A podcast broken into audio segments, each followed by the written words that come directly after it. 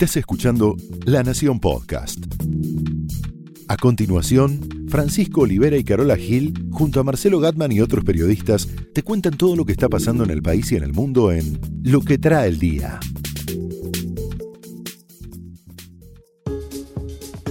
Miércoles 12 de diciembre, los empresarios quieren olvidar los cuadernos. ¿Podrán? El que es inolvidable es Jamal Khashoggi, el periodista asesinado en el consulado en Turquía y ahora ha adquirido relieve su figura, ¿no? Sí, tapa de la revista Time, personaje del año en realidad. Personaje del año. Vamos a preguntarle a nuestro compañero Guillermo Tomoyose las novedades tecnológicas de la semana y cuáles fueron los temas más buscados en este año. Espero que me sorprendan, que no sea lo obvio, lo que me imagino.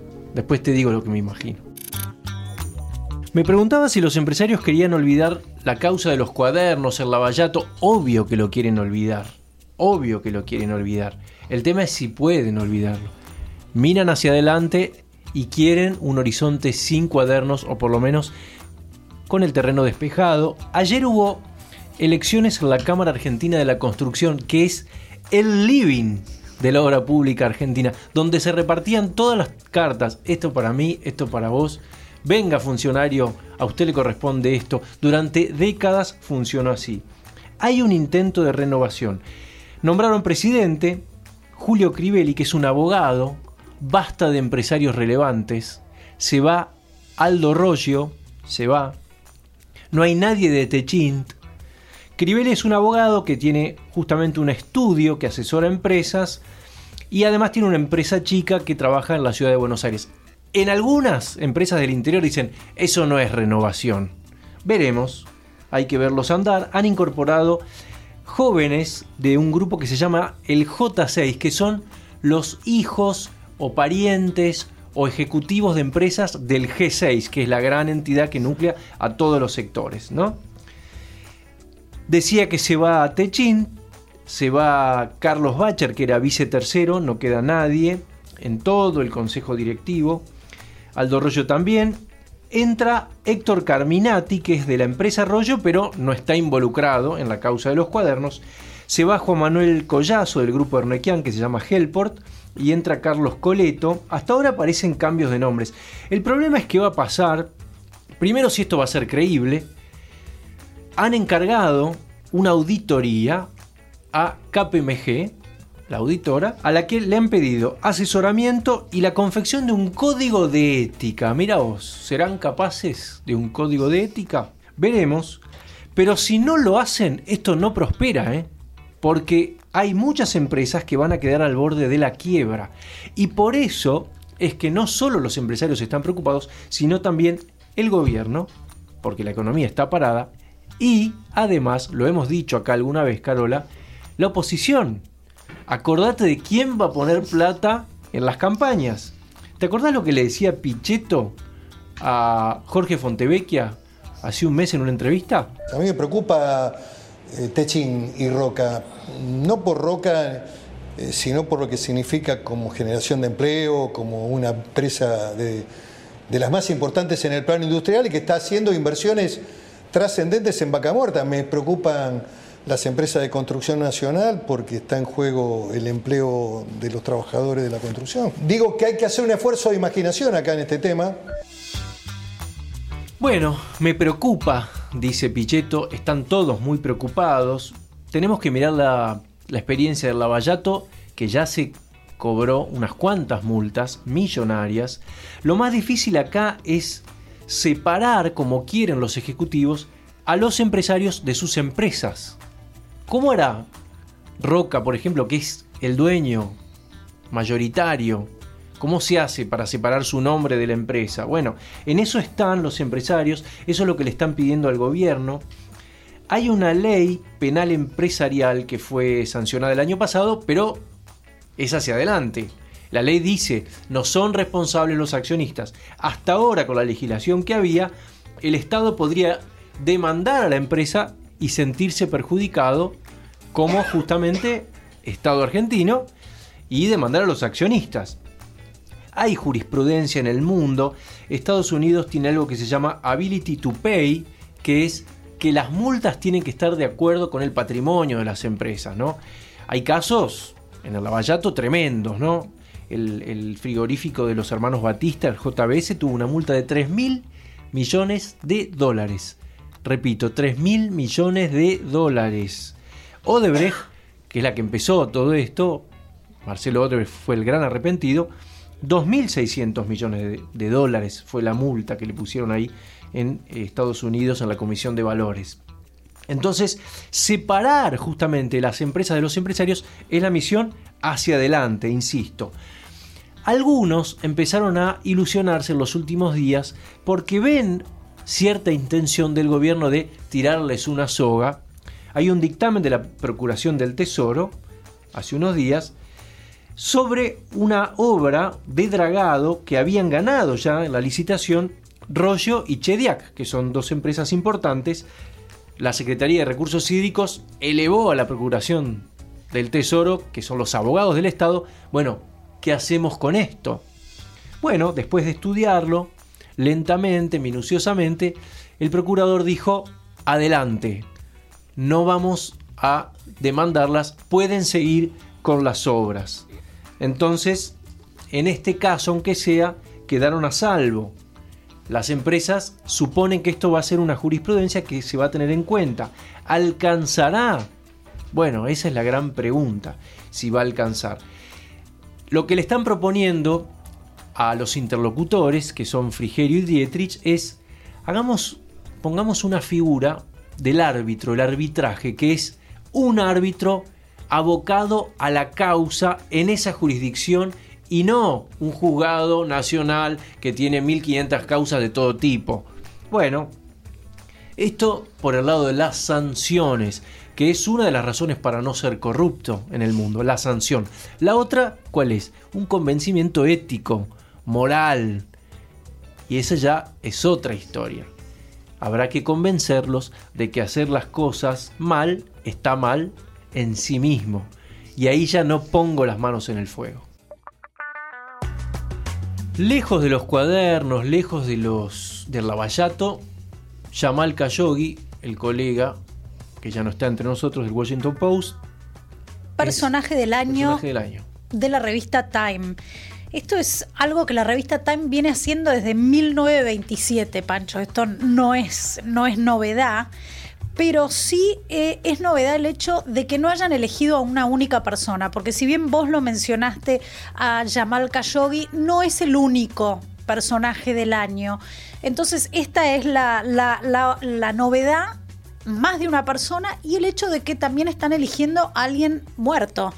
Porque generalmente la, tradición era alguien vivo y una, y una única persona en el año. Pero eh, entre las personas que, eligen como personaje del año, bueno, son gente que, no es que necesariamente provoca o exclusivamente la admiración de la revista Time, porque te voy a leer otros ganadores de, de esta etapa de personaje del año.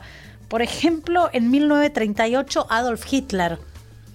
Así que no, claramente no por los motivos que, están eligiendo a Jamal Khashoggi.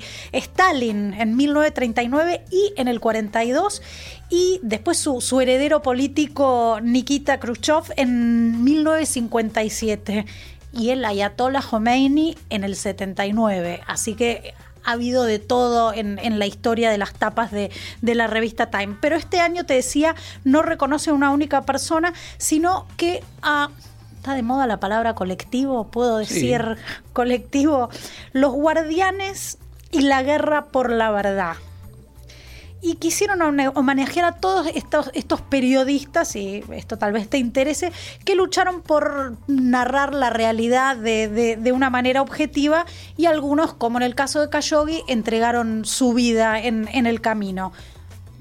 Khashoggi es uno. María Reza, que es una mujer de 55 años, es la CEO y la fundadora de, Rappler, que es un servicio de noticias online en, Filipinas.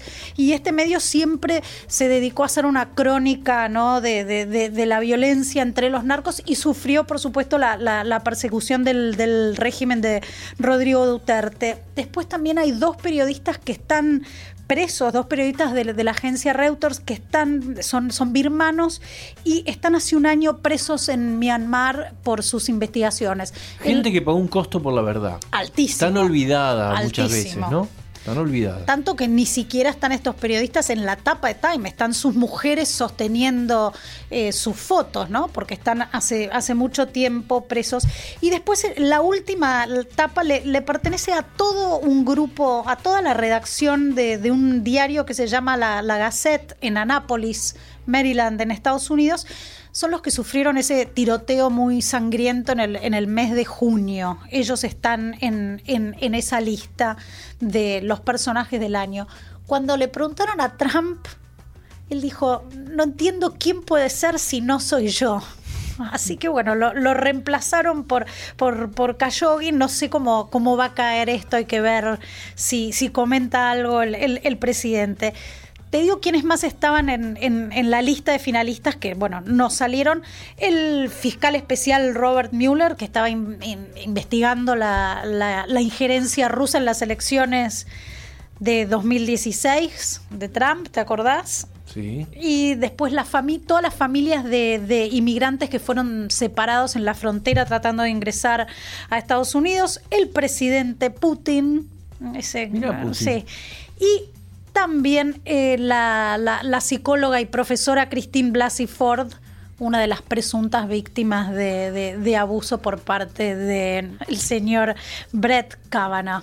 Vos decís Todos esos quedaron fuera, ¿eh? claro, el ministro de la Corte Americana. Sí. Vos decís que mm, esta gente se mete en Google para saber qué personajes elegir? Seguro, seguro. Un poco de Google. Todos. Ya está. Si no está en Google, no existe. Bueno, preguntémosle entonces. Queremos saber, Guillermo Tomo Yose, nuestro compañero, ¿qué fue lo más buscado en Google de este año?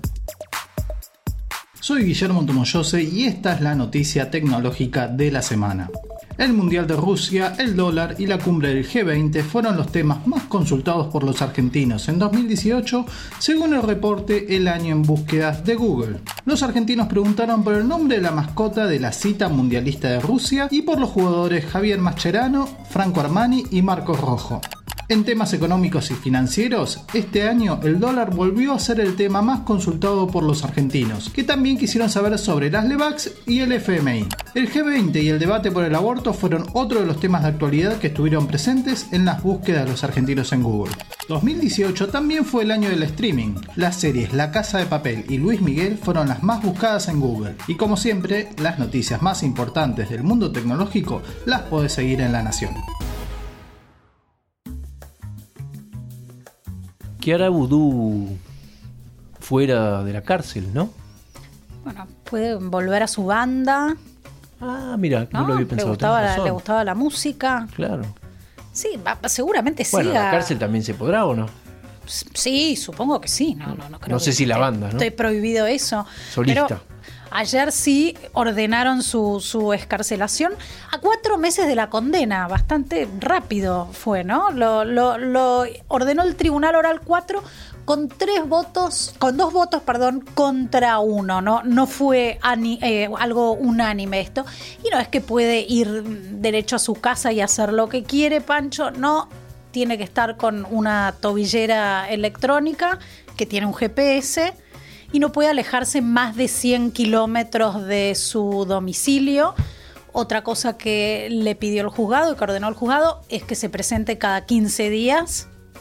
Esto es algo también bastante habitual. Y por otro lado, pagar una caución real, es decir, pesito con pesito, de un millón de, de pesos. ¿Qué, explicaron las juezas básicamente las que, las que votaron por el sí? Que no existía dos cosas que, que son fundamentales acá que interfiriese en la investigación, porque la investigación ya está terminada, y por otro lado, el peligro de fuga. El peligro de fuga se corrige con y se controla con, con la tobillera electrónica y con, por supuesto, la retención del pasaporte Claro. Entonces ya con, eso estaría controlado. Lo van a seguir. Lo van a seguir, por supuesto. No es una condena definitiva, no es una sentencia definitiva la que tiene Claro. así que por el momento podría volver al domicilio que tiene declarado y quedarse dentro de los 100 kilómetros ahí alrededor y con las visitas y eh, dando el presente cada 15 días.